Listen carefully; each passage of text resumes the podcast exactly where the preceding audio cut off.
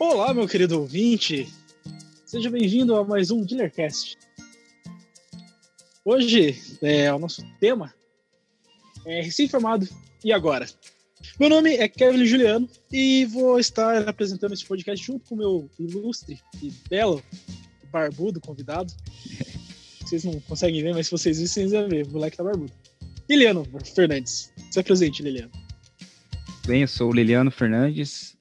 Estarei aí junto com o meu amigo Kevin falando sobre um pouquinho do mercado de trabalho e a vida depois de graduado, que a gente pensa na faculdade que depois de pegar o diploma vai ser tudo a mil maravilha, mas não é bem assim. Vamos discutir um pouquinho sobre isso.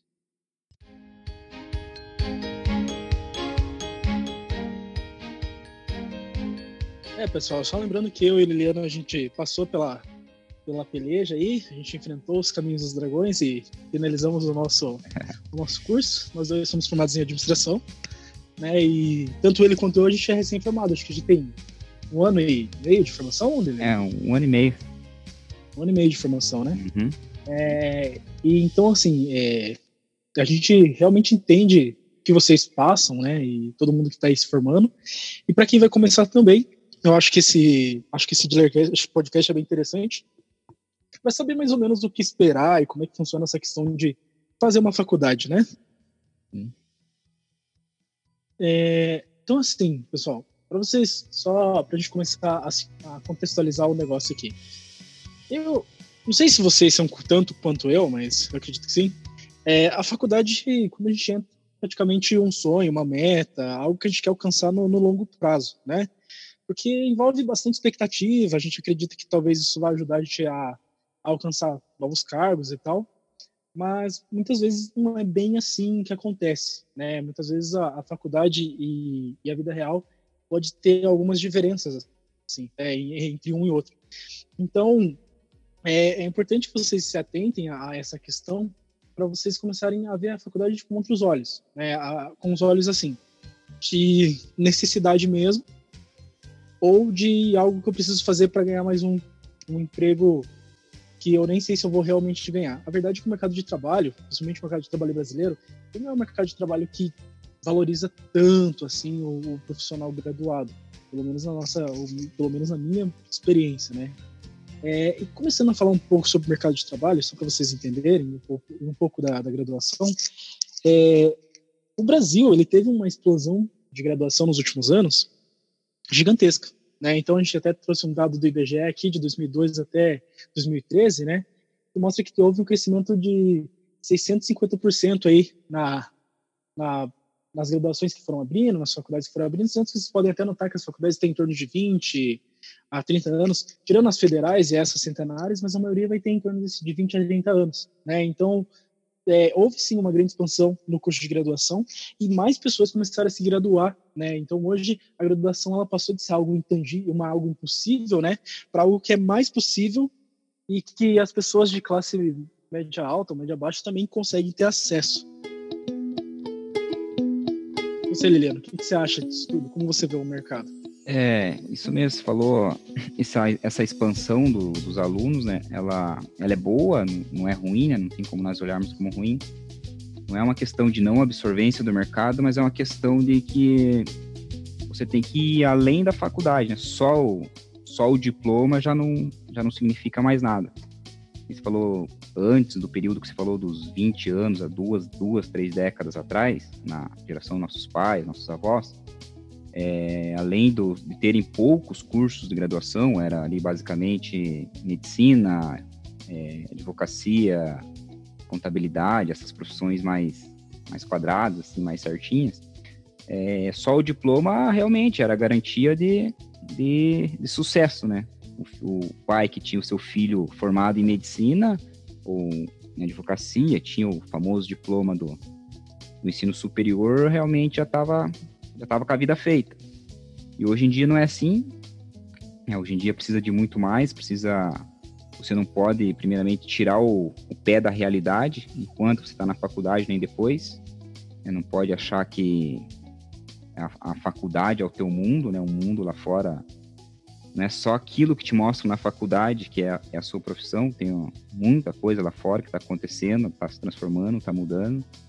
Eu acho que o grande para assim, dar uma dica para quem está na faculdade ou está saindo aí para não ficar aí a ver navios quando sair da faculdade é, é sempre ir além da faculdade, sempre buscar novas fontes além daquilo que está sendo mostrado ali, não importa qual curso esteja fazendo.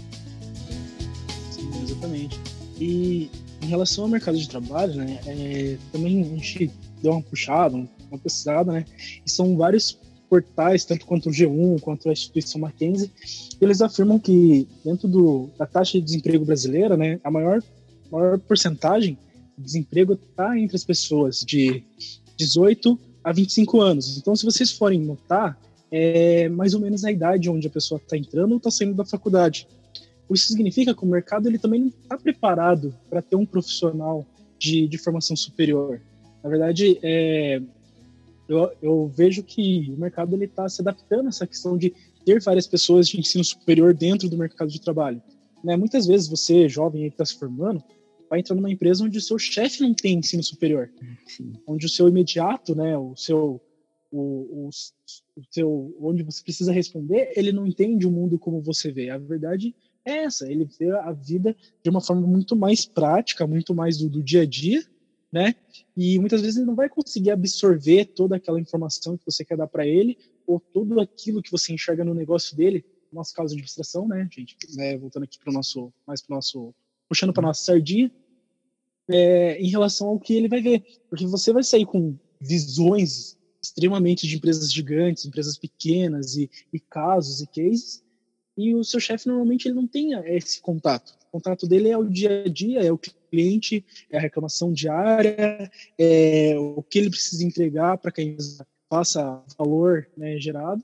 Então você consegue ver que essa população entre os 18 aos 25 sofre muito nessa entrada no mercado de trabalho. Não, a gente não está dizendo aqui nesse podcast que todo mundo que sai da faculdade é infeliz e que sofre e que chora, entende? Também. Não é isso. Não, não é isso. A questão é, é que é, a maior parte dos jovens sofre sim uma, uma dificuldade de adaptação ao mercado de trabalho por ter essa diferença, né? É, até vou passar essa bola para o meu amigo Liliano, jogar ele na fogueira aqui um pouquinho. É, Liliano, você acha que ser graduado garante emprego na empresa grande? Diploma garantir não garante nada, né? Não garante, não garante emprego na, na, grande empre, na grande empresa, não garante emprego na pequena empresa, não garante que você vai conseguir abrir seu próprio negócio, não garante nada. É, o que, você citou o problema ali da essa diferença de você entrar, o, o jovem hoje, você fazer essa análise, por exemplo, o jovem hoje aos 23 anos, uma, pegando aqui, não, não generalizando, mas pegando uma, uma parcela que a gente está falando, né? Hoje, com 23 anos, o cara fala duas, três línguas, ele tem graduação, ele tem um monte de curso, um monte de coisa. Mas ele realmente falta esse estofo que você disse que o, a hora que você chega o teu chefe está preocupado com o dia a dia, falta ele também se preocupar com esse dia a dia. Né? O que, que ele tem para entregar para o chefe dele? Como que ele vai convencer o chefe dele de que as ideias são melhores que a do chefe dele? Falta essa, é, não sei se é arrogância que diz, mas é uma falta hum, saber como lidar com isso. Ele tem que entender que ele vai enfrentar isso. E como enfrentar isso, é melhor ele, ele entender como enfrentar isso do que achar que o, o chefe dele não deveria estar na, naquela equação, entendeu? Achar que não, meu chefe, meu chefe deveria me entender. Não, teu chefe não vai te entender. Você tem que saber como você vai lidar com isso, como você vai convencer ele de que você tem todas essas ideias. O fato de você saber duas ou três línguas, o fato de você ter graduação, vai levar o teu chefe ao sair do, do ponto onde ele está até onde o ponto ele quer chegar, porque teu chefe também quer o chefe também quer levar a empresa a lugares mais altos. O chefe não, não quer ficar ali para sempre. O chefe, se ele perceber em você que você tem algo a agregar na empresa, ele vai te levar junto e você vai junto com ele. É assim que, assim que as coisas funcionam. acho que isso, essa dica, talvez, para o jovem aí é mais importante. Ele tentar, antes de entrar no mercado de trabalho, entender que o chefe dele tem uma outra visão, mas tentar entender o chefe dele, saber como que vai convencer o chefe dele e que ele está junto com o chefe dele naquela missão de levar a empresa a novos patamares. É mais ou menos isso. E, e eu também vejo assim, né, essa questão de, de ensino superior é, não garantir emprego em grande empresa. Na verdade, é exatamente, ensino superior não garante emprego nenhum, tá? É, o ensino superior ele tem que ser algo que você cria, que você você conquista, né? Para que você seja a maior que o seu diploma. Então, o seu diploma ele tem que ser algo que é, não seja o seu, digamos assim, ele tem que complementar você, entendeu? Mas você tem que ser muito maior que o seu diploma. O seu diploma ele simplesmente ele mostra uma parte de você, mas o que você faz é o que realmente vai ditar a posição e o cargo que você vai ter na empresa. É, porque a questão de, de se tornar chefe, de se tornar gerente, empregado, ela vai muito além de só a questão técnica, né? A, a empresa ela é muito mais um ambiente político, é um ambiente social e um ambiente técnico. Então, você pode ter a técnica suprema, você pode ser o, né? É, você pode ser o melhor aluno da sua sala, você pode entender tudo daquilo, mas você vai precisar entender de política, porque as pessoas são políticas, os clientes são políticos, o mercado é político e o mercado também é social. Então, de nada adianta você ser extremamente inteligente se você não consegue com que o, o entorno de você coopere e te ajude a chegar no seu objetivo. A verdade é que, por mais que você seja excelente, e isso vai vale até para profissões mais centralizadas, por exemplo, profissões mais artísticas, né? É, vamos puxar aqui um designer de, de veículos, por exemplo. Ah, eu sou designer de veículos, eu desenho carro. Então, se eu souber desenhar o carro, nossa, dá, se eu souber criar um carro do zero, eu souber fazer que é a formulação em 3D e tal. É, não, acho que o SketchUp é fazer o desenho, e aí tem a, a, parte de formular em 3D. Esse cara, com certeza, ele vai estar bem colocado no mercado de trabalho dele, certo? Mas o que vai fazer ele sair daquilo não é só a qualificação dele, mas a contextuação política, dele saber é, organizar as pessoas dentro de uma equipe, dele saber conversar com o chefe dele ou o dono da marca da empresa que ele está desenhando o carro para entender qual é a cultura daquela marca, qual é a cultura daquele cliente. Então, vai além de você só ter a, a concepção técnica daquilo, né? É, que nem você falou política, né? Política é uma palavra que quando a gente fala, as pessoas lembram só da conotação ruim dela, né? É roubalheira, é, essas coisas todas. Mas política nada mais é, o princípio da palavra política é relações entre pessoas, né? Você falou, e, e clientes são pessoas, os funcionários lá são pessoas, o teu chefe é pessoas, todo mundo é pessoas. Então, quando você entra no mercado de trabalho, você tem que saber lidar com pessoas. Se você não souber lidar com pessoas, acima e abaixo de você, ou cliente do lado, não importa, você realmente não vai chegar a lugar nenhum. Como você falou, você ter só o conhecimento técnico, aprendeu na faculdade, vamos fugir da, da, nossa área, né? Aprendeu lá na faculdade de advocacia a escrever o melhor. Melhor. Petição. Melhor petição, petição, normalmente eles fazem a petição. Petição lá, mas se você não souber transmitir aquilo, se você não souber convencer o juiz, que também é uma pessoa, não vai servir de nada. Isso é em qualquer área. E outra coisa que talvez, talvez a gente tenha. Agora vamos entrar no outro tema, que é o método de ensino, né? Já vamos adiantar uma coisa também que talvez, não sei se isso é um pouco da cultura brasileira ou é do ser humano, de, do objetivo do estudo. Quando a gente fala muito em diploma, a gente tem muito isso, né, principalmente no Brasil aqui, estudar pelo diploma, né? Ter como objetivo ter um diploma naquela área. Na verdade, não, não, deve ser muito assim, não deve ser assim. Você deve ter o objetivo de estudar aquilo para aprender a, a trabalhar naquela, naquela função, naquela execução por exemplo, nem nós que estudamos administração, o diploma é só ali um atestado de que eu aprendi alguma coisa. Mas se eu aprendi realmente, se eu sou um bom administrador, eu vou mostrar no mercado de trabalho, eu posso ter aprendido muita coisa, talvez a maioria da parte, fora da faculdade. Um livro que eu li, com um chefe que eu tive, ou com um subordinado que ele me falou alguma coisa e eu aprendi, eu filtrei, vendo uma palestra do Steve Jobs lá em Stanford, sei lá, várias, várias coisas, né? Ou através de um podcast, ouvir um podcast, alguma coisa. Pode falar. Cara, e tem uma questão da metodologia de ensino que também, assim, vai além da, da, da questão né, da faculdade, que é como você aprende, sabe? Eu acho que muitas vezes você, as pessoas não entendem como que elas absorvem conhecimento. É, tem aquela questão, ah, tem pessoas que são mais visuais, tem pessoas que são que ouvem e a partir do que ouve consegue reproduzir na cabeça e, e colocar aquilo para fora, e tem pessoas que são mais é, empíricas, né, de teste e acerto, né, e acerto erro, acerto erro, acerto erro, e aí ela vai aprendendo. Então, assim, é, vai muito do próprio aluno também, a falta do próprio aluno se autoconhecendo para ser ensinado. Né? A verdade é que, muitas vezes, o professor ele tem que ele tem uma, uma métrica de ensino baseada no geral, né? Mas cada aluno tem uma forma de, de receber aquela informação, de tratar aquela informação de, de aprender aquilo, né? É, é, o método, falando do método, esse método de ensino que nós temos hoje, que não é só da faculdade, mas das escolas, ele foi feito muito né, através da reforma, reforma não, da revolução industrial, né? Você tinha ali algumas funções e você precisava de várias pessoas, que se for da média, várias pessoas para fazer a mesma função. Precisava de centenas de pessoas apertando parafuso, então você colocava essas centenas de pessoas na sala de aula e ensinava elas a apertar parafuso. E esse é o método que se mostrou muito eficaz naquela época, e hoje talvez, o mundo mudou, você tem aí sei lá quantas profissões, inúmeras profissões no mundo da administração mesmo, nós temos aí, sei lá, centenas ou até mais mil profissões voltadas a isso. E outras estão sendo criadas? Estão sendo criadas, a todo momento se criam novas profissões, e não tem como você fazer um curso de administração e ensinar um jeitinho para cada um, igual você falou, uma forma para cada um, dar foco uma matéria para cada aluno, porque cada aluno vai ser, talvez você tenha uma, uma classe de administração com, com 20 alunos, talvez você tenha 20 profissões diferentes ali no futuro. Então, não tem como você fazer uma aula personificada para cada um.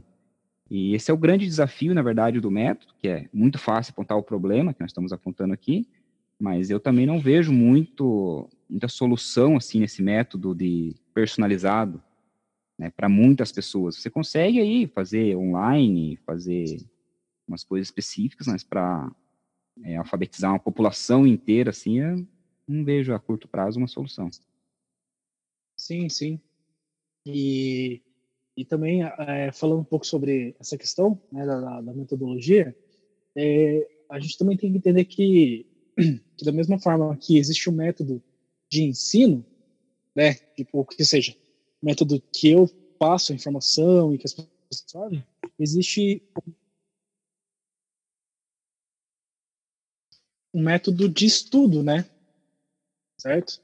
Então, acho que o aluno ele não ele não sai da escola aprendendo a, a estudar, entende? Sim. Eu acho que até mesmo a, a, gente já comentou isso algumas vezes, né? Que o aluno ele sai mais preparado para adivinhar o que o professor quer do que pensar de uma forma que seja diferente, né? Isso. É, eu até vi isso, engraçado que eu vi isso hoje num livro, estava lendo um livro hoje, e tinha uma, uma frasezinha ali, um provérbio, é, uma filosofia oriental, dizia a frase, é bem assim, é, nós não, os orientais pensam assim, né? Nós não, não procuramos, não procuramos saber o que o professor sabe, nós procuramos entender aonde ele buscou aquele conhecimento, entendeu? É exatamente isso. É tentar olhar para onde o professor está olhando. E o professor também ter essa de, de apontar para o aluno aonde ele tem que olhar. Mas o que ele vai ver lá, deixar com o aluno. A interpretação, deixar com o aluno. Por exemplo, ele tem que mostrar o problema e chegar a uma solução em conjunto, talvez nova para o professor. Muitas das vezes vai ser nova para o professor. O professor não pode ter a solução pronta, chegar para o aluno e falar, ó, chegue nessa solução dessa, dessa forma aqui que é o que eu cheguei. Você tem que chegar com esse passo assim, assim, assado, chegar nessa solução aqui. Qualquer forma que você fizer diferente e chegar nessa solução, tá errado. Ou chegar em outra solução, também tá errado. Essa, esse tipo de coisa que tem que mudar também. Essa... Porque no trabalho, falando do mercado de trabalho, você vai chegar no mercado de trabalho, o teu chefe vai te jogar um problema na tua mão e você vai se virar para resolver. O teu chefe não tem todas as uhum. soluções com ele. Se ele tiver todas as soluções com ele, ele souber resolver, ou o teu professor tem e sabe, o teu chefe não precisa de você. O que você estaria ali na frente dele? Ele ia te mandar embora. Fala, não, deixa que eu, se eu se eu sei fazer e eu vou fazer desse jeito, ele deixa que eu faço.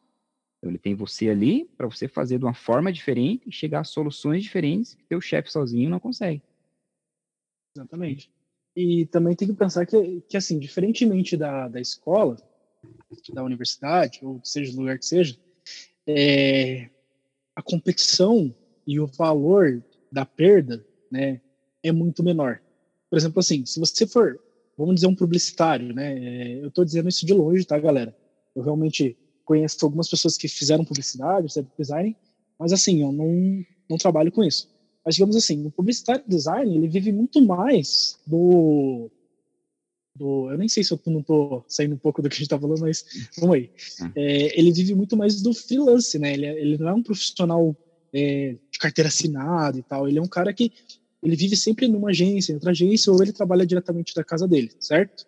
E esse cara, é, frente ao mercado, ele tem uma concorrência e ele tem também a forma dele fazer as coisas totalmente diferente, entendeu? Então, tipo assim, na sala de aula, você tá lá junto com o professor, com a não sei o quê, e você vai chegar é, no resultado X, no resultado Y, entendeu?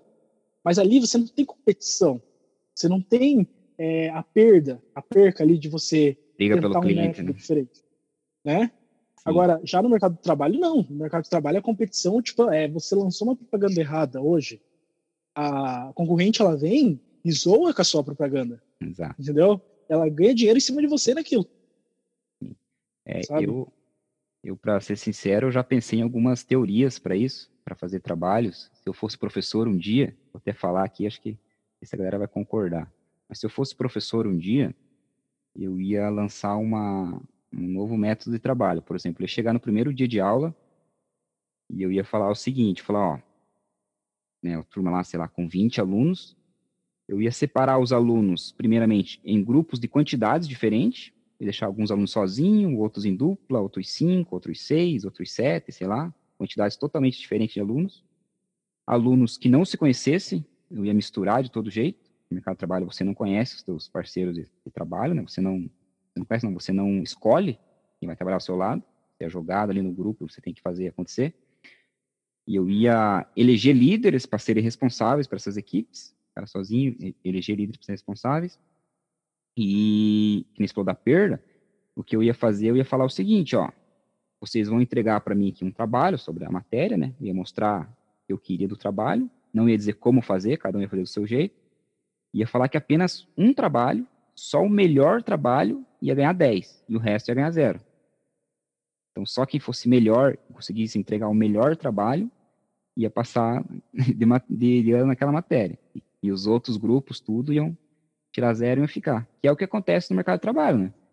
Você, você se você entrega Exato. o melhor produto, o teu cliente compra. Se você entrega o produto ruim, você não ganha metade do, do dinheiro do cliente, não ganha nada. O cliente vai corrente, você não pega nada. Você tem que ser, tem que, você tem que ser o melhor sempre. Então, essa competição, claro, você tem que desenhar um pouquinho melhor, né? Não pode ser tão cruel sem reprovar e passar um grupo, né? Nem tem como fazer isso. Sim. Mas teria que ter essa ideia de você já alimentar, simular a realidade, né? Já na faculdade. E não simular algo que nunca vai acontecer. Próprios grupos, né? É. De, de faculdades, acho que todo mundo deve ter passado pré-rengue em grupo de faculdade, mas você tem um grupo ali que você não, não existe aquele grupo no mercado de trabalho um grupo em que né, não tenha nada denominado, não tenha liderança, pessoas que você escolhe quem vai ser teu grupo, isso aí na vida real não existe. O mercado de trabalho é muito é. diferente do que é a sala de aula. É, e te fazer uma... Liliano, você acha que o problema então tá porque o método de ensino da faculdade ele termina no próprio método? Por exemplo, é, essa pergunta é fundamentada numa coisa que eu vi quando eu fui fazer o TCC. É, quando a gente vai fazer o trabalho de conclusão de curso, a gente passa mais tempo fazendo a, a, a parte metódica ali de ah, precisa colocar a citação X, a citação Y, ah, precisa colocar a, a como é que fala? A, a imagem centralizada, sabe? Toda uma burocracia que, honestamente, não, não, não vai direto para o resultado. E, e, mercado de trabalho, gente, é resultado, sabe? É, não estou dizendo que você não pode ter zelo e criar processos e procedimentos para que as coisas saiam erradas, mas muitas vezes parece que o próprio método termina no método, entende? Tipo, não tem uma, uma visualização fora. Parece que é para validar aquilo que é daquele mundo, daquele universo acadêmico, digamos assim. É uma, é uma crítica válida, porque se você fizer um, um bom trabalho, um bom, vamos dizer, ser um bom artigo científico, é aquele artigo científico bom aos olhos de quem está ali dentro, né? Aos olhos do mercado, às vezes o cara não está nem aí, não diz nada o artigo, não tem praticidade nenhuma, não diz nada, mas quem é do meio vai olhar aquilo e falar, nossa, que lindo, maravilhoso, seguiu todas as diretrizes, tem, quer ordem de raciocínio, né? metodologia, resumo científico, tá justificado, tá Arial 12, tá nome do autor primeiro, essas coisas nada toda aí. Sou mais novinho, né? O Liliano que é mais idoso aqui.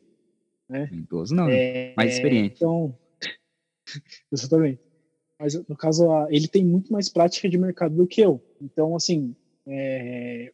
Liliano, você que já trabalhou muito tempo antes de ir para a faculdade, depois que saiu da faculdade, né? Voltou para o mercado de trabalho. Como é que você enxerga a teoria e a prática? É, então, primeiro eu vou contar um pouquinho da, da, minha história, né, rapidinho. Eu fiz o, o caminho inverso, né? Eu primeiro fui para o mercado de trabalho, trabalhei, por questões de... nem tinha condições, né? Outra época. Trabalhei, até meus... entrei na faculdade com 27 anos, eu acho. Daí fui para a faculdade, os 27, hoje estou com 31 e continuo no mercado de trabalho e faculdade, né? Trabalhei e estudei ao, ao mesmo tempo, né? Boa parte da galera faz o quê? Faz ao contrário. Estuda primeiro e depois vai trabalhar. O que eu acho um baita erro, mas tudo bem. Não, não é nada exclusivo, a maioria faz isso. Qual que era a pergunta mesmo? Desculpa. Como que você enxerga a teoria versus a prática depois de todo esse processo de você entrar e sair, sabe? Ah, sim. Você vir do mercado de trabalho, aí ir para o mundo mais teórico, depois voltar para o mundo prático de novo. Entendi. Então, eu sempre eu sempre achei que, que faculdade era muito mais prático, né? Eu sempre achei que faculdade era mais você realmente ia, ia aprender a executar uma, uma função, assim. Você ia aprender a ser um profissional, por exemplo. Eu entrei na faculdade, na verdade, administração por engano, vamos dizer assim, porque eu queria, né, na verdade, ter uma visão mais empreendedora. Eu era empreendedor, né, eu era empresário, eu tinha recentemente fechado minha empresa e começado a trabalhar como funcionário, mas eu queria fazer faculdade de administração para não sei se aprender a ser empreendedor, mas eu, acho, eu achei que eu teria uma visão mais de negócios na empresa, mais de uma de dono, assim, uma visão mais de dono, né? Ensinar uma visão mais de dono na empresa. Vocês têm como ensinar isso, mas eu achei que seria assim, de administração da empresa, né? Na minha cabeça lá era assim, administrador é o dono da empresa. E como você ser um administrador, tem que ser o dono, né? Pensava isso. Se a galera aí do que tá ouvindo aí pensava, triste para vocês, hein? É, vocês estão iludidos. Mas... Não, é, não é bem assim. Na faculdade, na nossa faculdade, a administração de empresas, né? Que tem mais de uma administração, que eu descobri depois também, abrir um parênteses aqui, existe a administração de empresas, que a gente, que a gente fez. Você aprende a ser administrador de uma grande empresa, não necessariamente o dono, e tem a administração e daí você é mais voltada para o setor público, para o setor de terceiro setor, na verdade. E tem a administração pública, que é voltado para as administrações públicas, né? escolas, aprender a administrar hospital, escola, ONG, política, as coisas aí. Então, na administração de empresas que a gente fez, é você aprender a, a fazer a parte chata de uma grande empresa. Por quê? Tem a parte legal, que é o que o Steve Jobs faz, por exemplo, fazia, né? Infelizmente já faleceu, e é você pensar à frente, você idealizar o produto, você ver como está a concorrência, você ver a parte inovadora do negócio, a parte que eu acho particularmente legal, bacana. Que é eu sinto que, eu... que é a parte empreendedora. É a parte empreendedora, exatamente. Na faculdade de administração, você aprende a parte chata, que é você controlar os processos, a controlar o fluxo de, fluxo de caixa, você controlar a parte contábil, você aprender a fazer um plano de marketing super detalhado, e essas coisinhas assim. Vai, pode falar, Kevin. Lembrando que é essencial, tá? O pessoal aí que gosta de controlar as coisas, de controlar até as horas que vai comer, controlar a mãe, controlar o pai, galera, é, é essencial essa parte também na empresa, tá? Então não, não fiquem tristes, tá? Tem espaço é. tanto para empreendedores quanto para pessoas que são mais contro, controladas. A administração é feita dessas duas partes. Não, não tem como é, dissolver isso, entende? Isso, é, não estou dizendo que seja ruim, entendeu? Disse que é mais chato, porque realmente eu acho mais chato você ser controlador, fazer um processo. Mas ela é totalmente necessária, né? E é legal você ter as duas partes, não, de, não ser só um maluco visionário, né, sem ter esse controle, e nem ser muito controlador também sem conseguir pensar fora da caixa. Então você tem que ser esses dois. Eu acho que eu, eu antes de entrar na faculdade, eu era mais maluco visionário, mais doido fora da caixa, e eu meio que me enquadradei, talvez tenha ficado muito quadradinho, mas gente, essa briga que a gente vai fazendo, acho que é para a vida inteira, né? Você vai pensando fora da caixa, vai controlando e assim vai seguindo. Exato. Em relação ao que você falou agora, respondendo a sua pergunta, finalmente, entre teoria e prática, eu, eu, eu acho que a, a, a faculdade, graduação, é, ela é muito voltada em si mesma, igual você disse no trabalho. Acho que ela é muito voltada para dentro da faculdade. A faculdade ensina administração para você ser um bom professor de administração, por exemplo, e ensinar outras pessoas a ser, a ser professores de administração, vamos dizer assim. Esse é o grande foco da faculdade. Ela não, ela não tem muito contato com o mundo lá fora. Por exemplo, ela não olha lá nas empresas e vê o que, que as empresas estão fazendo para eles começarem a ensinar na sala de aula. Não. Eles ensinam em sala de aula e quer que as empresas venham ver o que eles estão fazendo ali. Não sei como eles vão chegar a alguma conclusão ali sem olhar lá fora. Eu acho que esse, esse é um grande problema. Se você olhar, né, voltar no tempo aí a, antes desse, de, dessa revolução industrial que a gente comentou, que foi feito esse método de ensino, por exemplo, se você queria ser um, um ferreiro, que eram as profissões que tinha antigamente, ferreiro, marceneiro, você ia aprender, ficar do lado do marceneiro ali, e o cara ia mandar você fazer a, a espada, que seja, né? Ferreiro faz espada, né? Ia fazer a. o ferreiro a... faz espada, o marceneiro faz coisas de pau, né? Sei tá. bem que ele faz cômodas. Pegar o ferreiro. O cara ia te ensinar a fazer uma espada, lá estilo Game of Thrones, você ia aprender a fazer espada, ia testar a espada no, no bucho do outro cara, né? Ver se ia furar.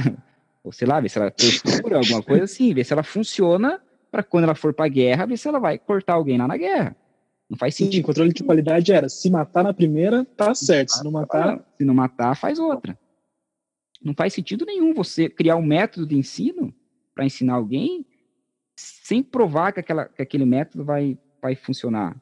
E só passar o método sem, sem ter comprovação lá na, na hora da guerra, entendeu? É mais ou menos esse drama que a gente vive hoje em dia. Ensina-se muitos métodos na faculdade, sem a comprovação lá fora, mas ali dentro da faculdade é aprovado e se colocar isso na sua tese, TCC, é lindo, maravilhoso, e assim vai indo, vai virando a bola de neve de muitas teorias sem comprovações práticas. Isso é em todos os ramos, sabe? não é só na administração, todas as matérias, hein? principalmente as humanas, né? as, as Sim, a, lados de exatas têm mais, mais o pé no chão. E, assim, é, galera, uh, hoje em dia, a gente, a gente vive numa sociedade é, muito diferente. Na verdade, é, é, é, tão diferente. Eu acho que até o cara mais visionário dos anos 50, anos 60, nunca conseguiria imaginar o que a gente tem hoje. A gente hoje a gente tem um negócio chamado internet, banda larga, e isso potencializa todas as comunicações humanas. E isso, além de potencializar a comunicação humana, ela dá acesso a, a muito conhecimento. Então, hoje, é, quase todas as pessoas que você conhece têm muito conhecimento. Ele não pode ter o mesmo conhecimento que você, não ser na mesma área, sabe?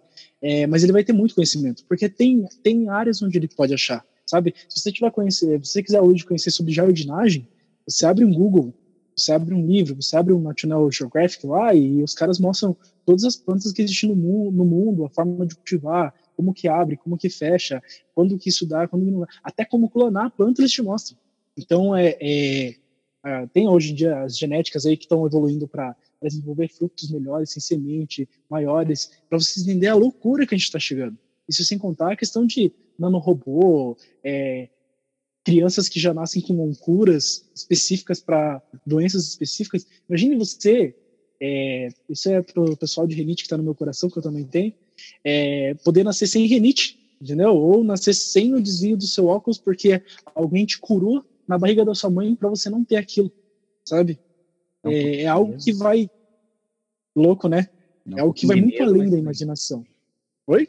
Não, dá um pouquinho de medo, né? Tipo X-Men, mas tudo bem. É, então, assim, é, o profissional hoje tem que ser multifuncional. Ele tem que saber tantas funções que vão desde a área, a área dele, né? Quanto outras áreas, certo? É. Você na empresa tem que saber tudo. É, então, assim, até onde você acha que é importante se qualificar profissionalmente? Até onde você acha que isso. Porque, honestamente, é, tem algumas coisas que eu acho que é muito louco, assim. Tipo, o cara tem que ter 20 anos e saber cinco línguas, ter três técnicos, sabe? É, é uma qualificação profissional muito alta. É, aí depende, vamos, vamos por partes né? Você falou do mundo, o mundo mudando. Primeira, primeira questão sua sobre o mundo mudando. Né, uma brincadeira que a gente pode, pode imaginar que se a gente imaginar o, uma pessoa antiga, sei lá, o Dom Pedro, Dom Pedro I, se ele pudesse reencarnar hoje aqui no mundo, né, pudesse tirar ele lá, morreu lá na época dele, do jeito que ele via o mundo do jeito que era, se ele pudesse reencarnar hoje aqui, né, aqui em Curitiba agora, nesse momento, ele ia ficar maluco, ele ia olhar para aquilo, aqueles prédios, sinaleiro, carro, é, luz elétrica para todo mundo, sei lá, rede de esgoto, sei lá, um, cara, coisas assim, é, sabonete, na época a gente nem sabonete para todo mundo, sabonete, micro-ondas, sei lá, um monte de coisa, ele ia ficar maluco. Só que se você levasse ele até uma escola e ele vesse lá o professor dando aula e os alunos tudo sentadinho, ele ia ficar super confortável, porque falou, opa, aqui não mudou nada, quando eu estudava já era assim, então tá, aqui eu tô tranquilo. Se a gente olhar por esse lado, a escola é o único lugar que não sofreu assim grandes transformações. Agora vem sofrendo algumas transformações de, de ensino online, alguma coisa assim, mas a sala de aula ainda, se você for agora, a gente sair daqui e for numa faculdade, eu sei exatamente como vai estar. Vai estar um professor ali na frente, os alunos contemplando o professor, sentadinhos em fileira, e o professor falando, os alunos ouvindo, e ao final daquele semestre vai ter uma prova, exatamente quando era, como era na época de Dom Pedro. Exatamente, perfeito tem diferença nenhuma. E outra coisa que você falou da, da super especialização, todo mundo saber de tudo, é, na verdade, aí tem, eu tenho um questionamento que eu venho pensando ultimamente, que na verdade a galera tem muito conhecimento, só que eu nem sei se a gente pode considerar como conhecimento, é mais informação, muita informação sobre muita coisa, mas pouco conhecimento profundo, assim, sobre as coisas. Você sabe sobre um está acontecendo lá na China com o coronavírus, da onde veio, que foi alguém que comeu do morcego, acho que é isso, comeu do morcego, né? O vírus se transmutou e fala umas palavras difíceis que o cara viu ali um monte de lugar, mas conhecimento profundo sobre um vírus, sobre uma epidemia, uma pandemia, ninguém tem. Só que se você vai conversar com qualquer pessoa na esquina, desde, desde o motorista do Uber, o cobrador do ônibus, a empregada da sua casa, sei lá, o porteiro, os caras são super informados tudo sobre a coronavírus, sobre, sobre tudo. Então, na verdade, acho que é esse dilema. Eu acho que as pessoas, às vezes, dispersam demais, se aprofundam de menos. Acho que até um tempo atrás, a gente tinha muitos especialistas, pessoas que só olhavam para o mundo deles. O cara era especialista em marketing. O cara, a vida dele era marketing. Ele não sabia nem que existia contabilidade, não sabia nem que, que ele tinha que prestar contas. Era marketing, marketing, marketing, vendas, vendas, marketing, marketing, publicidade. E não olhava para pro, pro cara, pro, pro cara que estava ao lado dele ali, que trabalhava com finanças, pro outro que trabalhava departamento pessoal, essas outras coisas. Hoje não dá para você ser assim, ser centrado. Você tem que ter realmente conhecimento grande, amplo, uma, uma visão holística né, da empresa toda, entender que a empresa tem fornecedor, tem um parceiro, tem. Como é o nome daquela palavrinha lá? É a rede de, da empresa os stakeholders, né? stakeholders? Né? todos os stakeholders da empresa. Então, isso. Tem um sindicato, tem um monte de coisa aí. Você tem que ter esse conhecimento. Uhum. Para você chegar, que nem falando, o ideal, eu acho, né, na minha opinião, é você ter um conhecimento em forma de T. Vou explicar aqui, em forma de T é o quê? Olhar aquela partezinha em cima do T. Você ter vários conhecimentos, uhum. mas você ter pelo menos um ou dois ali que você se aprofunda mais. Você esticar esse T para baixo. Você ter vários conhecimentos, fica ali, e alguns conhecimentos você ser focado para baixo. Você falou da super especialização, que o cara com 20 anos tem que ter cinco, cinco línguas e falar um monte de coisa. E eu tô vendo também no mercado de trabalho, algumas coisas acontecem que às vezes tem pessoas que têm, é, têm formação demais. A pessoa tem lá um monte de curso, e está procurando um emprego de auxiliar administrativo, porque ele não conseguiu, né, as formações que tem. O recrutador vai olhar aquele lá, ver que o cara tem pós-graduação e fala cinco idiomas, vai falar, não, eu não vou contratar esse cara, ele vai ficar aqui dois meses vai embora. Ele, é, uhum. ele tem é, pré-requisitos demais para essa vaga que eu preciso. Esse encaixa aí é difícil, não tem como você, só no socialismo, né, você, você fala, não, preciso de 100 médicos, vou fazer 100 médicos, sei lá, ou no SimCity, sei lá. As realidades Sim. virtuais, essa fantasia, né? Socialismo é fantasia. Sim. Tem como você adequar é. certo. Eu também, eu vejo essa questão. Eu vejo que hoje o jovem ele está muito preocupado em, em, ter milhares de cursos para ele demonstrar, ao invés dele ser exatamente um especialista em alguma coisa. Muitas pessoas falam do conceito do especialista generalista, sabe?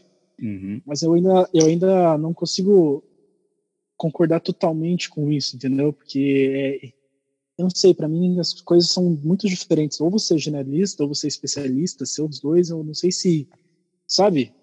É, será que você consegue ser um especialista generalista?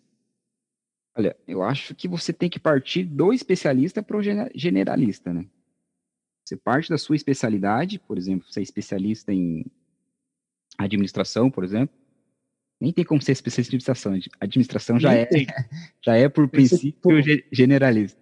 Vamos supor ser. É, tem que ser tipo, especialista em administração financeira de capitais e... abertos para a bolsa de valores. Tá, Aí nossa. você é especialista. Já. Vamos supor que você seja então especialista em. Nossa, já esqueci o que você falou. É, em administração financeira de capitais, capitais abertos para a bolsa de valores. Vamos supor que você seja isso. Você tem que partir disso para você começar a conhecer marketing, começar a conhecer outras coisas. A partir dessa sua especialidade. Você não pode conhecer um pouquinho da administração financeira, um pouquinho do marketing, um pouquinho da contabilidade, um pouquinho de tudo, se você não tiver nada que você saiba um pouquinho a mais. Alguma coisa você tem que saber mais do que o trivial. Se você souber só o trivial de tudo, você, você não sabe nada. Ah, e quando a gente diz mais, galera, não é tipo mais assim, consigo responder uma perguntinha ou duas. Ah, é mais, mais mesmo, exatamente. É comer o negócio, sabe? É tipo você ser o Neymar do negócio é. aí, Tá. Financeiro, tá, entendeu? Você tem que ser é, acima da média, é, fora da curva tá, no negócio. Aí é. sim você vai poder se considerar um especialista de verdade. É, porque se você for conversar, vamos pensar aí no Neymar, que você falou do, da Bolsa de Valores. O Neymar é o, é o, seria o Warren Buffett. O Warren Buffett uhum. é, deve ter estudado tudo sobre Bolsa de Valores. Tudo. Ele é um especialista em Bolsa de Valores. Mas se você for conversar com ele sobre o coronavírus, ele sabe. Conversar com ele sobre marketing, ele sabe. Conversar com ele sobre o que é assunto, jornalismo, ele deve saber. Tudo quanto é assunto, ele deve saber. Então, ele é esse cara especialista em bolsa, que come tudo sobre bolsa, mas ele consegue ser o generalista, saber o que está acontecendo tudo no mundo. Sei que é meio difícil, né, cobrar isso de, de um ser humano comum igual nós, mas é mais ou menos assim. Tem que ser. Sim. Os boleiros de plantão aí, só fazendo uma correção, na verdade, você tem que ser o Messi. É. E a galera fala, mas baixa, tá? Verdade, eu sou mais. O Cristiano aí, vocês se decidem. Na verdade, já, já vão brigar, porque eu acho que tem que ser o Cristiano Ronaldo, né? O Messi tá com nada. Já sabia que ia vir. e eu falei, deixa aí para vocês discutirem. Mas a, a questão é, é, que qualificação super, profissionais super qualificados hoje está sendo uma demanda mas muitas vezes o próprio profissional tem que olhar e entender se aquela qualificação, super qualificação profissional dele, está levando ele para algum lugar, né? Até porque é, tudo se parte de um objetivo. Então, assim, dentro da faculdade, fora da faculdade, você precisa ter um objetivo definido para você saber exatamente onde você quer chegar e por que, que você quer chegar lá. Não exatamente, sabe, ah, porque eu quero ganhar dinheiro. Não, tem que ser um. Até, até seja, mas, tipo, quanto de dinheiro? Por que esse dinheiro? Qual fonte desse dinheiro? O que, que é esse dinheiro? Né? Senão você fica muito vago, senão você é, super profissionaliza ali em, em, cinco línguas ali, você descobre que essas línguas nem são usadas. Por exemplo, você, você vai trabalhar aqui na, na América, Norte América do Sul, certo? E América Central. Para que, que você vai aprender árabe? É. Entendeu? Não, não tem porquê. Claro, a menos que seja uma questão pessoal sua, né? Vai aí, Liliano.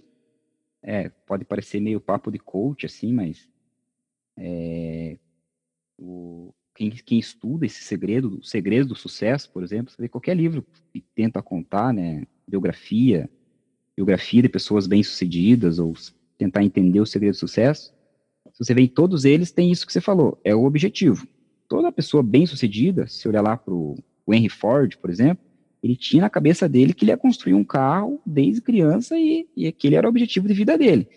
Né? Ele tinha aquilo em mente e ele é, isso faz a persistência e isso faz com que você não desista, porque uma coisa tem que dizer para os jovens também que a vida é porrada, a vida é dura, você vai vai ser demitido, você, teu chefe vai pisar em cima de você, o cliente vai te xingar, o cliente vai dizer não, você vai, você vai passar perrengue, vai acontecer um monte de coisa. Se você não tiver esse objetivo, é, se não tiver esse objetivo de saber onde você quer chegar, ter isso em mente, claramente, onde você quer chegar, muito dificilmente você, você não vai chegar a lugar nenhum, porque, né, diz lá Alice no País das Maravilhas, você não sabe para onde você quer ir, qualquer caminho serve, né? Você não tem destino, qualquer lugar que você for, tá tranquilo. Inclusive, deitadão no sofá e assistindo a novela.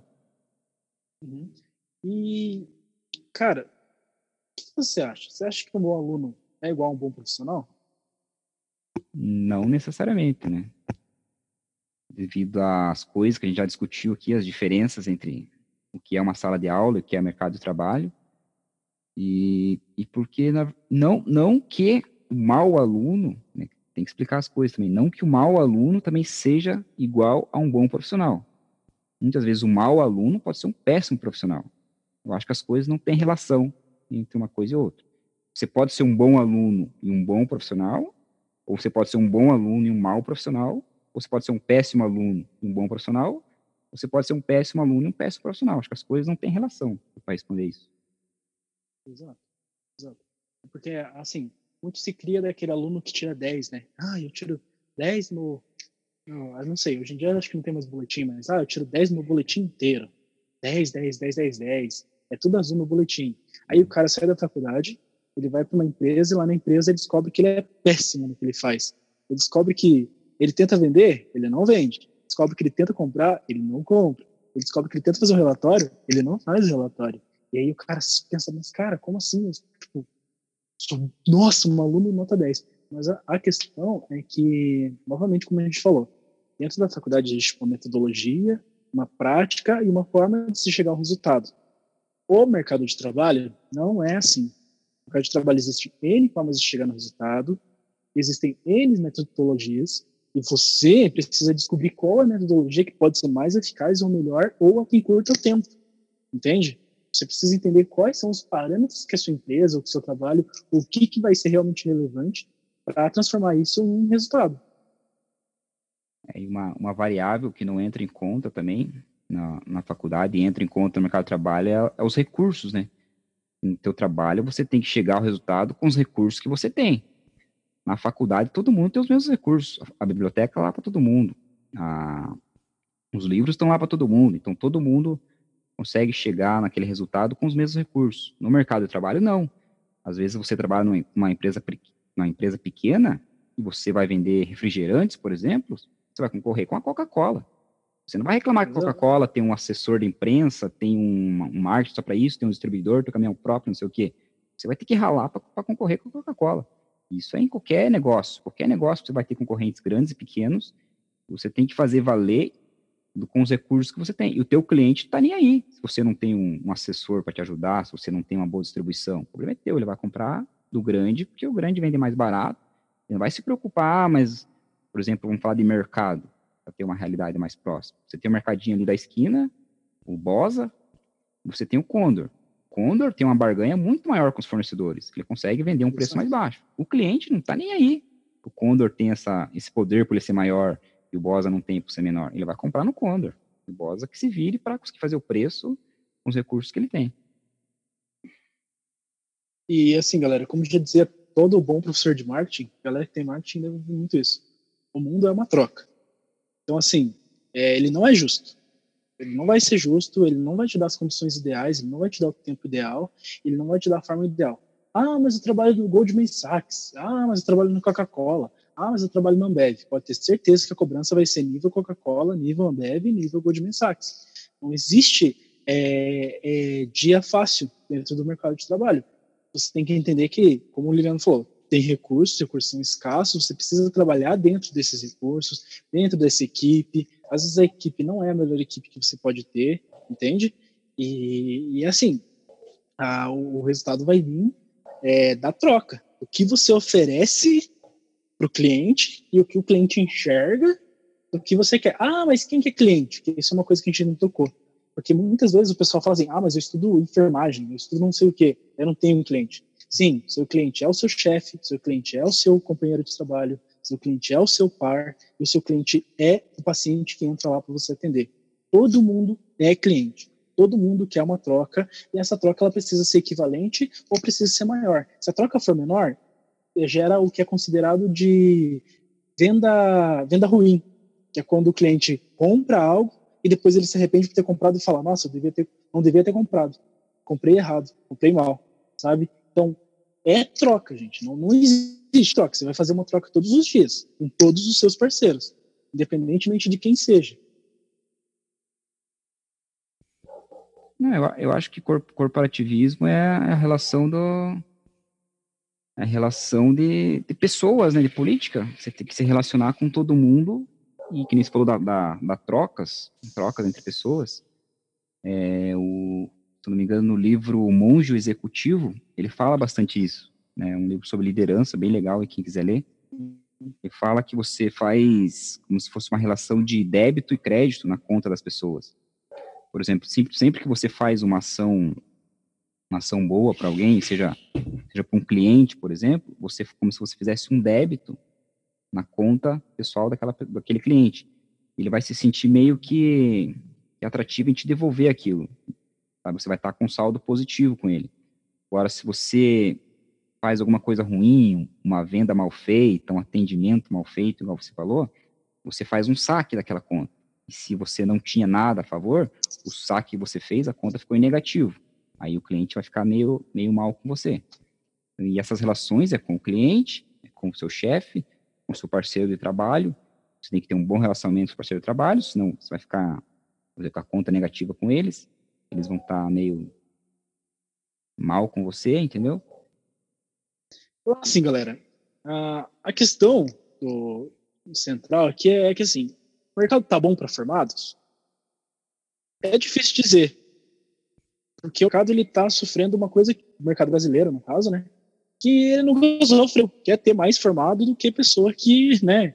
É, tem uma, uma demanda de pessoas se formando muito grande, no nível nem não cabe todo mundo como gerente, gente. A gente, a gente todo mundo precisa entender que é assim, não tem como todo mundo ser gerente, beleza? Não dá. É, então, assim, não é porque você se formou como, sei lá, engenheiro que você vai ser engenheiro, às vezes você vai ser o pedreirão mesmo. É a vida. É claro que eu não estou menosprezando nenhuma, nenhuma profissão aqui, eu estou dizendo assim, que quando a gente entra numa faculdade de programação de arquitetura, a gente nunca imagina que a gente vai trabalhar como é, desenhista de móveis na, na loja perto de casa. A gente acha que a gente vai ser Oscar Niemeyer. E é assim, né? Pode falar, Leandro. Então, é, tem um filme legal, vou dar uma dica de filme aqui também, ele se chama Recém-Formada, acho que é isso o nome do filme, que é exatamente esse drama que a gente está contando aqui. Ela faz uma faculdade, se não me engano, de jornalismo, se não me engano é jornalismo, e a hora que ela está na faculdade, desde criança, ela é uma pessoa determinada. Ela tem todo um plano, como se fosse uma, um planejamento estratégico de tudo que ela vai fazer na vida dela, sabe? Ah, primeiro beijo aos 15 anos. É meio. É filme, né? Toda, ela desenha toda a vida dela e ela vai se formar lá aos 21 anos, nos Estados Unidos, e vai trabalhar na, maior lá editora do, da, da região dela. Ela tipo, ela desenhou a vida dela. E deu tudo certo até ela se formar. A hora que ela se formou, não deu certo lá o emprego na vida dela, e daí que começa a história, ela vive o drama. Vocês saberem, vocês vão ter que assistir o filme, vocês verem, é bem bacana. Mas eu queria dizer o seguinte, é uma coisa que a galera tem que entender, não só os jovens, gente velha também tem que entender isso, que o mundo não te deve nada. Mesmo que você tenha diploma, o mundo não te deve um emprego. Quem tem que ir atrás do emprego é você. Quem vai ter que ralar para sair da, da posição de pedreiro para engenheiro é você. Não é porque você tem um diploma de engenheiro que o mundo agora tem que abrir uma vaga de engenheiro porque eu tenho um diploma de engenheiro e essa vaga tem que surgir porque alguém tem que me dar esse emprego. Não. Você, se você não tem a vaga no mercado, vai atrás, busque, empreenda, se vire, faz o teu negócio, se, se, se vire. E o mercado, você falou, o mercado de trabalho não está legal, ele não está legal, mas ele nunca foi legal. Pense nos seus pais, na época dos seus pais, arrumar um emprego, cara, era difícil, isso, a vida sempre foi difícil, né? Não pense que era mais fácil antes. Você está com o diploma é, na assim, mão, a vida é difícil e sempre vai ser. Pode, pode ocorrer de um tempo ou outro o mercado ficar mais aquecido, e aí tem uma demanda maior de pessoas entrando no mercado de trabalho, e pode acontecer de ter horas que tem uma recessão, né? certo? Para e, e, aí ninguém conseguir trabalhar. Isso é o ciclo econômico normal, todos os países sofrem isso, né? É, e se a formação é necessária? Bom, eu eu, Kevin e Juliana aqui, né, dentro desse podcast, comprometendo-me, é, acho que não. Acho que a formação, ela é, como eu falei para vocês, ela tem que ser complementação da personalidade de vocês, complementação dos objetivos de vocês, sabe? É, mas eu acredito ainda que existem pessoas que são tão é, boas no que fazem, ou que estudam tanto, ou que aprendem de N modos, que a formação se torna desnecessária. O cara é tão bom naquilo que ele faz aquilo acontecer, ele mostra aquilo na prática, e aí, meu amigo, agora pense você, meu querido ouvinte, você como é, dono de uma empresa, você como lá, dono de um local, você vai contratar um cara que tem uma formação em Harvard, que chega lá, senta e, e faz o trabalho dele ali mais ou menos, meia boca, dá um resultado X, um resultado Y, ou você contrataria o Tião aí da sua esquina aí, chega lá na tua empresa, te dá 600% de lucro e mostra o que o trabalho vai para.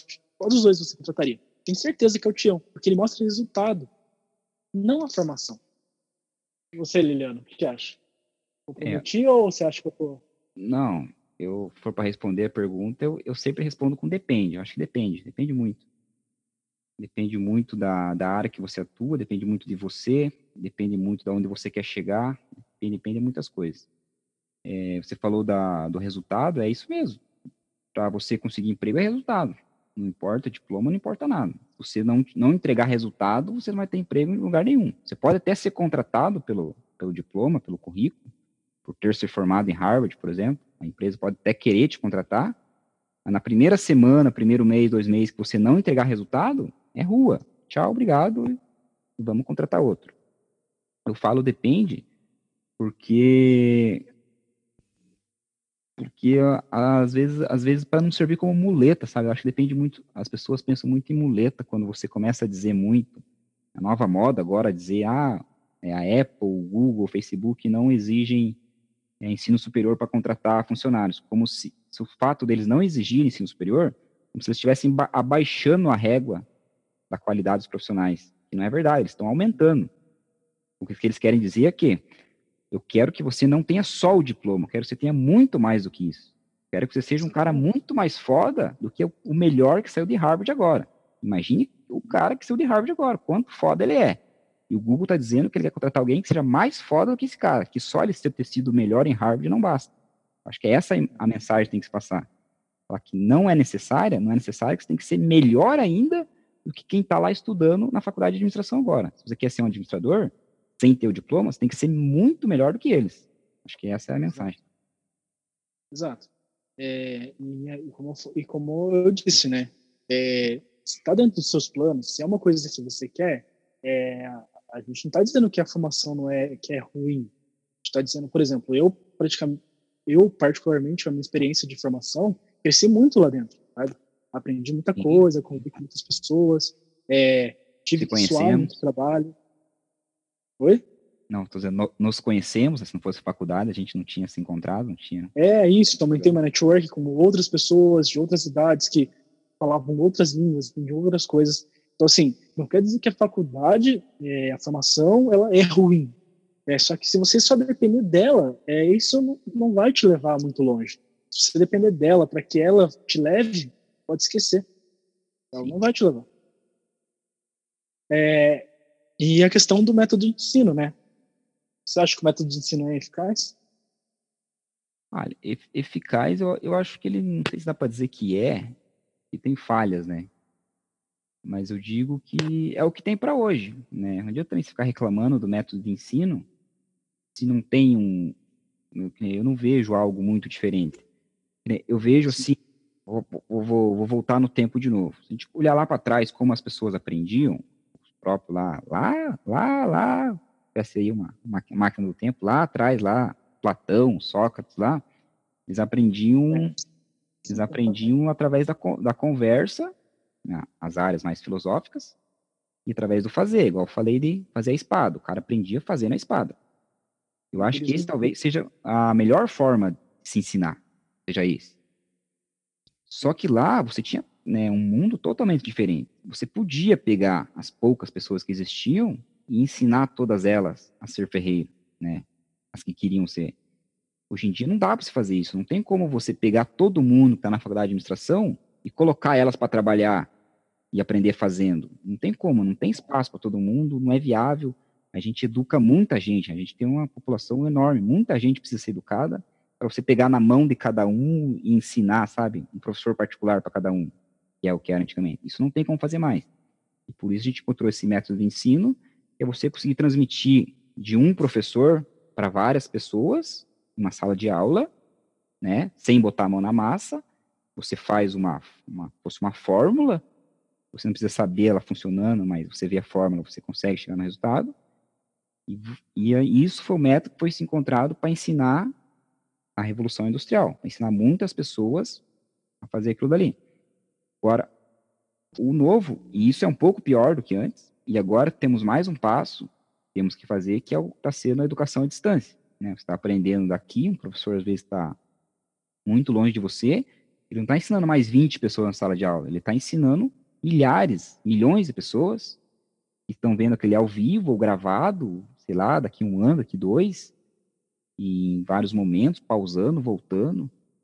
Então, eu acho que esse, esse método, não sei se ele é mais eficaz do que em sala de aula, eu acho que em, em algumas situações até não. É muito difícil você aprender à distância, aprender medicina, por exemplo, à distância, eu não consigo ver. Como é que você vai aprender medicina à distância, da sofá da sua casa, pelo notebook, como é que você vai aprender a fazer uma cirurgia? Eu acho impossível. Então, mas é. Acho que é mais ou menos por aí. Mas é que a gente vai ter que ver esses novos desafios, vamos ter que ver.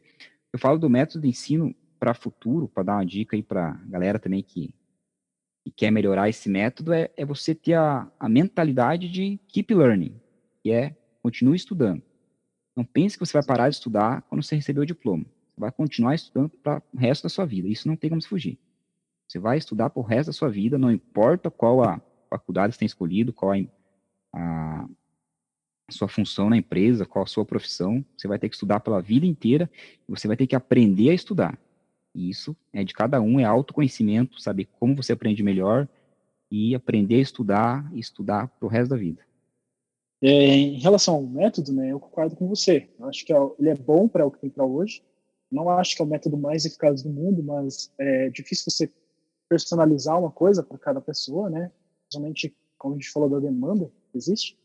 Mas eu acho que muito também vem do aluno. Né? Já cansou de salas lotadas ali, onde dois, três alunos se importam, realmente se interessam pela matéria, pelo que está fazendo, e o resto está mais focado no celular, está mais focado na, na, conversa paralela, né?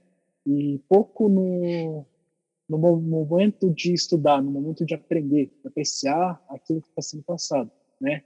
É, como eu disse, não estou dizendo que ah, o método é, é perfeito, você não está aprendendo porque você não quer. Estou dizendo que também vai muito da, da cultura do próprio aluno de entender o, como se portar e como é, trazer aquilo para ele de uma forma assim, cara, é hora de estudar, é hora que eu tenho que prestar atenção, isso é importante, né, levar aquela importância do, do estudo, porque independente mesmo, é, independente se é presencial ou não, a parte do aluno ele precisa fazer. Normalmente no presencial a gente vê que o aluno ele meio que se desfaz disso, meio que o professor está me ensinando, eu preciso aprender com o que o professor está me ensinando. Quando na verdade isso é bem assim, né? É uma troca, né? Ele precisa também se colocar como uma pessoa que tem conhecimento, tem formas de enxergar o mundo e pode é, melhorar e, e conversar sobre aquilo. É, eu acho que o aluno, ele meio que terceiriza a responsabilidade, né? Ele está em sala de aula, ele acha que é o professor tem que abrir tua cabeça, jogar o conhecimento ali dentro e fechar, né? Com uma, uma terceirização da responsabilidade, como se, como se, tanto que quando o aluno reprova, qual a primeira coisa que ele fala? Ah, o professor Sim. me reprovou. Aquele professor que me reprovou. Então, é, ele nunca vai falar, não, eu, puta, não estudei, eu reprovei. Não, é sempre o professor me reprovou, o professor me deu uma nota baixa a gente terceiriza, isso é um erro nosso, né? A gente fala isso, não estou dizendo, a gente fala isso. O professor me reprovou, o professor dá nota baixa, então a gente terceiriza a responsabilidade do professor e como se a gente não tivesse responsabilidade por aprender. Por aí.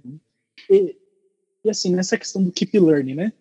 É, ainda preciso estudar formalmente até o final da minha vida? O que, que você acha? Olha, formalmente eu acho que não. Né? Porque formalmente a gente né, formalmente, a forma é esse ensino que a gente está falando de, de faculdade, de graduação, de diploma. Eu acho que isso não, eu acho que não, não vejo necessidade de você ter, né, graduação, pós-graduação, mestrado, doutorado, pós-doutorado, pós, não tem necessidade. Você só tem que sempre estar tá se atualizando e estudando, se aprofundando cada vez mais na sua profissão, porque as coisas vão mudar é, e estão mudando agora. Você imagine pensar o que mudou na última década. Pense que a próxima década vai, vai mudar muito mais, é, exponencialmente. É. Então vai, não tem como a gente saber como Exato. vai ser lá em 2030. Vai ser outro mundo. E não querendo dar uma de, de senhor de idade aqui, mas assim, por exemplo, é, eu passei por isso, gente. Quando eu entrei na faculdade, é, não existia WhatsApp, não existia Facebook, entende? E quando e não existia Uber também. Então, assim, hoje eu não consigo entender como não existia Uber há, há seis, sete anos atrás. A ideia parece tão simples de, de se colocar em prática. Você pensar, pô, um carro particular, não precisar usar ônibus, tem demanda, mas a, a gente não conseguia imaginar o um mundo, entendeu? Com Uber, a gente só imaginava o um mundo de táxi. Como é que as pessoas faziam? Um como é que, as pessoas faz... como é que as pessoas faziam sem Uber, né? Como é que, como é que se. É, como é que você tava pagar quinzão, então, num táxi, né, cara? Então, tipo é. tipo assim. É, então, é, é, isso que a gente também coloca aqui para vocês. Que é, estudar formalmente, eu acho que sim. Você estuda principalmente na, na questão do, do que é necessário para você, para sua profissão, né? Como, como a gente até comentou, estudar formalmente traz sim benefícios, né? De networking, mas se você precisa só estudar formalmente, aí não. Aí eu acho que estudar é uma coisa que você deve aprender a apreciar e a fazer de todas as formas possíveis, tanto lendo, quanto assistindo um filme e quanto estudando formalmente. É, eu acho que estudar formalmente também nem, nem vai dar muito tempo, né? Estudo formal, ele, ele leva tempo. Você fica lá quatro horas numa faculdade, você fica quatro anos para aprender aquilo. Eu acho que não, não dá muito tempo depois que você se consolida na sua carreira, você ficar tanto tempo assim estudando a mesma coisa. Não, você tem que estudar menos do que isso. Mas é aquele estudo que você vai ter que ter ali no seu celular, um, um livro, um artigo, estudando, um vídeo, é coisas muito mais muito mais rápidas, muito mais dinâmicas do que um ensino lá que demorou uma teoria que demorou 30 anos para ser feita e até ela chegar na tua mão, você já vai já vai estar tá desatualizado. Acho que esse, esse, ensino, esse keep learning, ele tem que ser muito mais dinâmico do que o ensino formal. Exato, exato. Tá. É, então, pessoal, nós vamos ficando com nosso podcast por aqui. Eu gostaria de agradecer a nossa audiência, a você que ouviu até agora. Muito obrigado. Nós fizemos esse, nós fizemos esse podcast com muito carinho, né? Eu e Liliana, a gente sofre para fazer isso aqui, vocês não têm noção, que a gente não entende quase nada de áudio, mas é, é, os desafios né, que a gente precisa encarar para chegar até esse resultado. Mas muito obrigado por, por estar aqui conosco. É, nas nossas dicas, né, é, eu vou deixando hoje para vocês, como eu já tinha comentado, para mim tudo parte do seu objetivo, ponto de partida. Então, o primeiro livro que eu deixo para vocês se aprofundarem no tema é Descubra seus pontos fortes, por Bookman Marcos. Né, é, é um livro que fala é, sobre para você entender que você é bom, se você é bom matemático, se você é bom lógico. Ele tem um teste, você precisa fazer no livro também, para descobrir quais são seus pontos fortes. Eu acho que é um ponto de partida muito interessante.